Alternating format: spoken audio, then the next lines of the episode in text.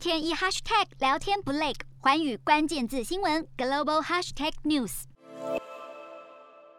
法国国民议会以两百一十五票赞成、五十八票反对通过防疫新法，其中包括最瞩目的疫苗通行证，预计将在未来数天内生效。未来民众出入公共场所，例如餐厅、咖啡厅、戏院以及搭乘长途列车等，都必须出示疫苗接种证明。这项法案通过前就已经遭到在野党质疑过于严苛，也引发法国民众不满。法案表决前，仍有数以千计反对疫苗的抗议民众走上街头。当前，法国正在经历第五波疫情，近期每日新增确诊病例屡屡超过三十万。不过，比起前年三月到四月间的首波疫情，重症病患大幅减少。而根据法国卫生部十五号统计，法国总人口中将近百分之七十八已经完整接种疫苗。总统马克宏日前受访时表示，他就是要借由造成生活上的种种不便，惹毛不注射疫苗的民众，促使他们终究还是得伸出手臂接种。洞悉全球走向，掌握世界脉动，无所不谈，深入分析。